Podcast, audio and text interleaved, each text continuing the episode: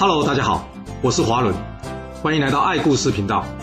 我喜欢听故事，希望故事能带给您想象力、思考力、判断力以及创造力。让我们一起来听故事喽。上次我们说了，这赵章打算用计啊，除掉这赵惠文王。他找人呢，故意用赵武灵王的名义呢，去请这赵惠文王过来。而这肥义呢，看出了其中是有蹊跷之处。接着，肥义使了个眼神给这高兴。然后他回复这个人说：“没问题，你先去告诉祖父吧，大王马上就过来了。”这人离开之后呢，高兴跟肥义说：“别去啊，太危险了。”肥义说：“祖父召见大王，大王不可以不去啊，就让我代替大王先过去看看吧。若有事，你得好好保护大王，知道吗？”啊，对了，保险一点，先派人去通知李队以及公子成吧。就这样，肥义代替赵惠王先一步前往祖父的宫殿了。这才一出门没多远。飞立刻遭到赵章预先埋伏的士兵攻击啊！由于天色昏暗，大家根本没搞清楚来的人并不是赵惠文王。等到众人杀了飞，这赵章上前一看，才发现，哇，赵高不是赵和哎，杀错人，这该怎么办？赵章回头看看这田不礼，田不礼跟他说，还能怎么办？头都洗一半了，不能停啊！所谓一不做二不休，我们直接率兵去攻打这赵和吧。说完，这两个人立刻领军前往赵惠王所在的宫殿啊。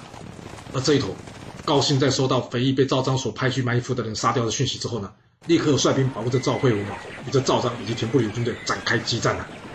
这几轮交战下来，双方各有斩获，但一时之间胜负难分呐。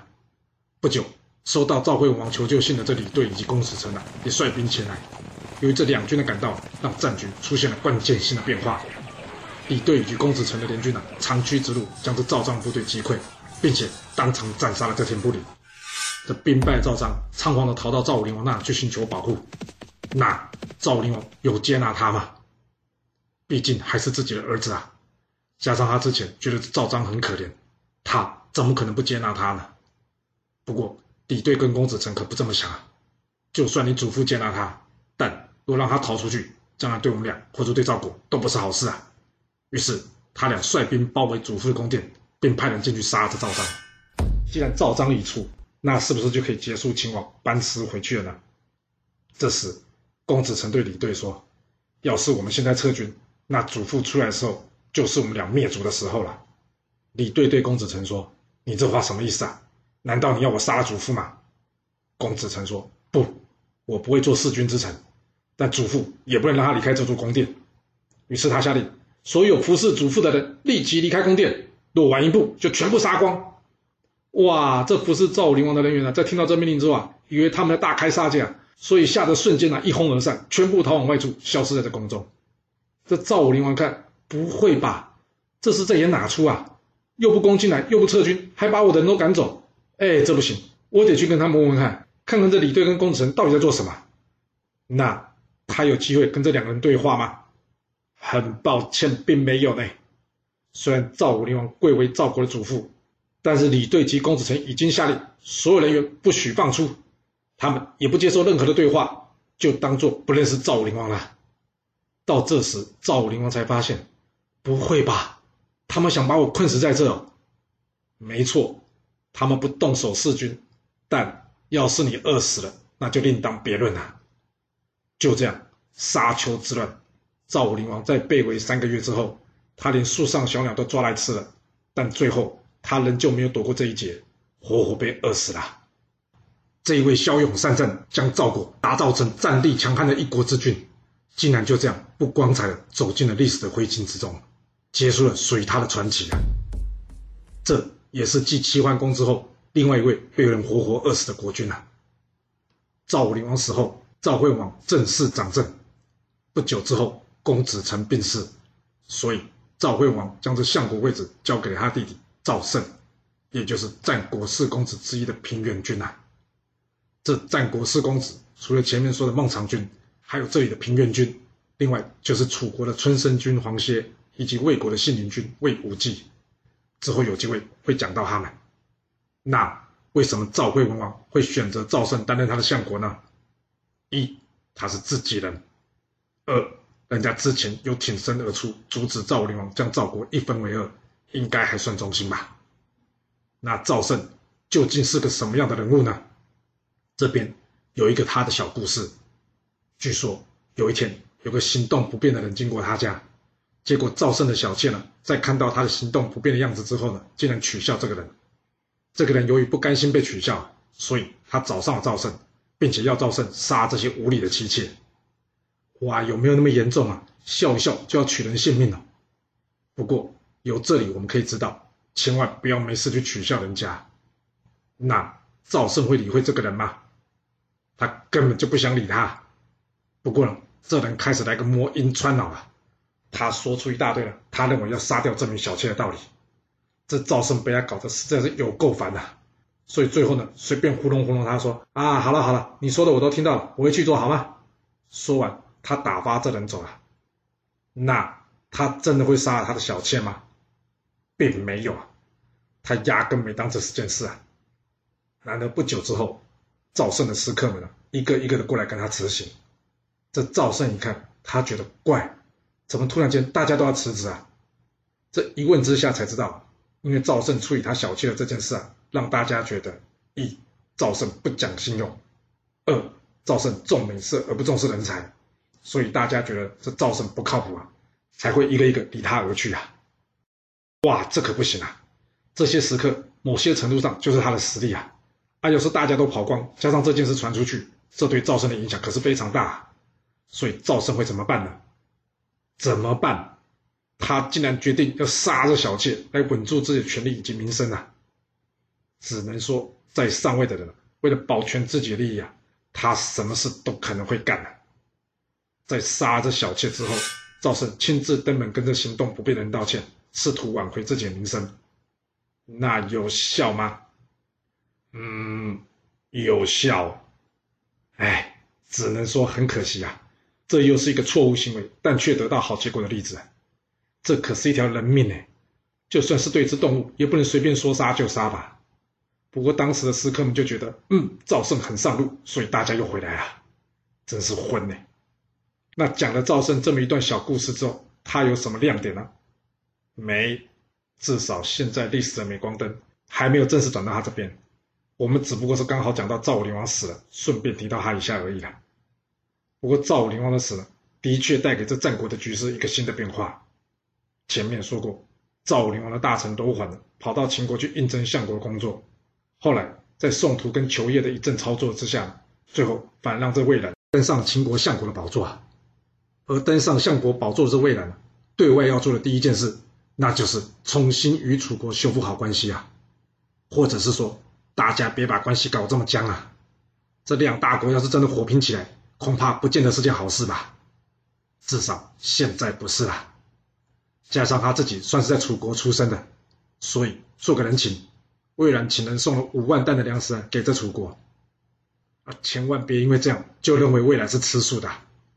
前面有提过，魏冉在平定季军之乱的时候，他可是连秦惠文后都没放过啊。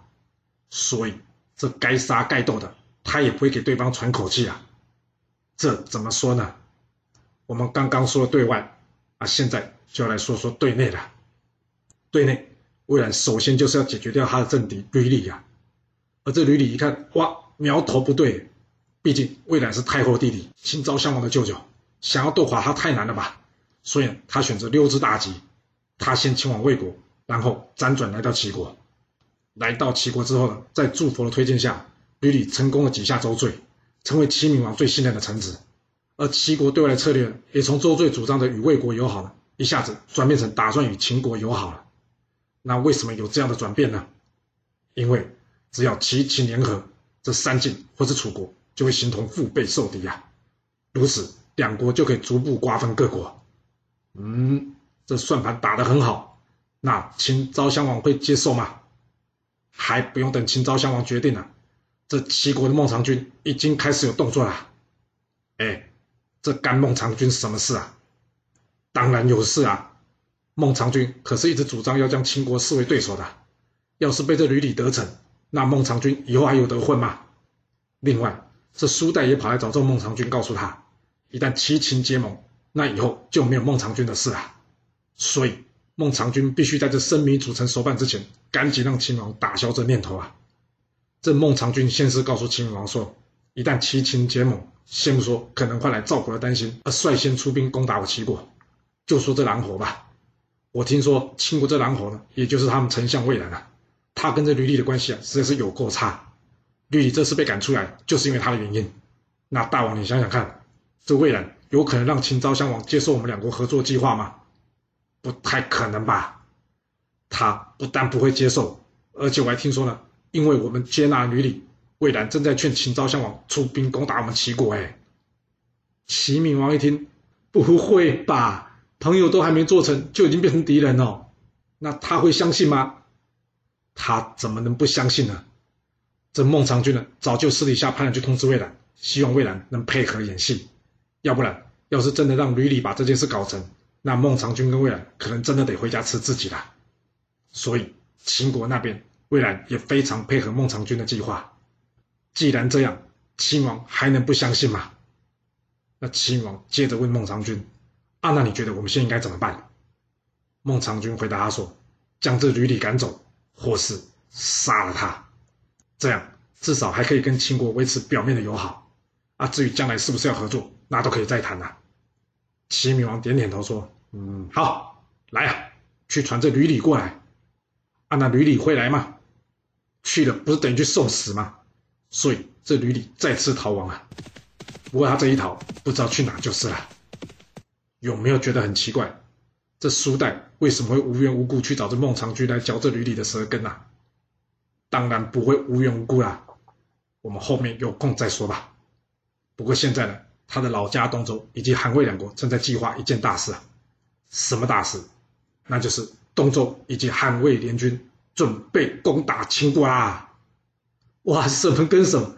这几个国家是吃了豹子胆吗？竟然敢来惹秦国？不，不是吃了豹子胆，应该说是秦国欺人太甚啊！对于这秦王跑到周天子王城胡闹这件事啊，虽然他人已经死了，但是周赧王的气可没有消啊。之前由于秦国有名将苏里吉镇守，所以呢，大家不敢妄动。不过现在苏里吉已经死了。加上这之前函谷关之战，这秦军被打得退回函谷关内献帝求和，这让这些国家们认为，只要大家团结，就会有机会可以反过来狠咬秦国一口，让他们把之前失去的东西都讨回来。另外，看看人家赵国吧，这赵国灭了这中山国，现在也算是个绝色了。若是魏国、韩国再不振作，那这陈郑等国的下场，大概率上就是他们的结局了吧？没错，尤其是韩国，他几乎已经能感觉到。这历史灰烬的死神正在向他招手了，因为这不久之前，向寿率领秦军攻打韩国，取得无实。接下来，这官拜左庶长的白起也领军攻下新城。若让秦国再这样蚕食鲸吞，韩国可能就真的要完蛋了。加上这次有周天子的号召，出兵名正言顺，所以大家决定，东周及魏韩正式组成联军，准备对秦国展开攻击啦。此战。由魏将公孙喜领军，韩魏及东周共二十五万军队朝向伊阙，也就是现在河南省洛阳市龙门街道进军啦。而秦国这方面呢，秦昭襄王原先是任命向寿为主将，毕竟向寿多次对韩用兵，对韩国状况相当了解。然而，对方这次主导联军的是魏军主将公孙喜，而且联军可是派出了共计二十万大军呢。秦国这边目前能调动部队仅约十余万，这。将会是一场以少战多的战争，这向寿行吗？魏冉告诉秦昭襄王说：“大王，新城一战，这白起充分展现他领军作战能力。秦军若想要击退联军，此战主将非白起莫属。”哇，想不到竟然得到执行长魏冉的推荐。那秦昭襄王会改变初衷吗？在经过一番思考之后，秦昭襄王决定：好，就听丞相的意见。此战由白起领军迎战韩魏以及东周联军，就这样，战国四大名将之一的白起，在此正式要将历史舞台上的镁光灯聚焦到身上啊！这边先打个岔，这白起到底是哪里人呢？有一说是他是之前我们在说春秋时期春秋五霸之一的秦穆公，当时他手下名将白乙丙的后人；而另一说则是根据唐代大诗人白居易的家族记载。他说：“他们白氏一族其实是起源于当初楚国爆发白宫之乱的那位主角白公胜。虽然白公胜最后谋反失败自杀，但他的后人逃到秦国避祸之后，世代在秦国服务，而白起也就是他的后人。好，我们回来接着说吧。这白起并不是长得高大魁梧、英俊潇洒，反而是尖头小脸，相貌也只能说是一般般。不过他双眼非常有神，而且黑白分明，一眼就能看得出来，他是个非常精明的家伙。而对未来来说，也正是因为这点，让他看上白起，并且想要重用他，所以他大力向秦昭襄王推荐，推荐这位在新城之战后刚刚从左庶长升官升任到左更的这位年轻将领，希望由他来领导秦军对抗联军。说句实话，这秦昭襄王要不是很会看人，那他心脏就很大颗啊。这么大一场会战，竟然要交给一位年轻的将领，而对方的主将公孙喜，好歹也参加过垂沙之战，与齐国联军重创楚军，应该没有这么弱吧？而且秦国也不是家里没人了，为什么就要选择白起呢？历史没有给我们多少线索，来站在秦昭襄王的角度去思考这个问题，但相信这新城一战过程应该会是关键，又或者说是这当中还包括秦昭襄王对项寿的了解，他知道。这项寿无法处理这样的局面的，但不管怎么说，白起已经领兵出征，前往联军所在之地伊阙啦。来到伊阙之后，白起判断到这伊阙地形相对狭小，并不适合大部队展开作战，所以纵使联军人数众多，但只要他们无法一拥而上，依据秦军的实力，就应该能立于不败之地。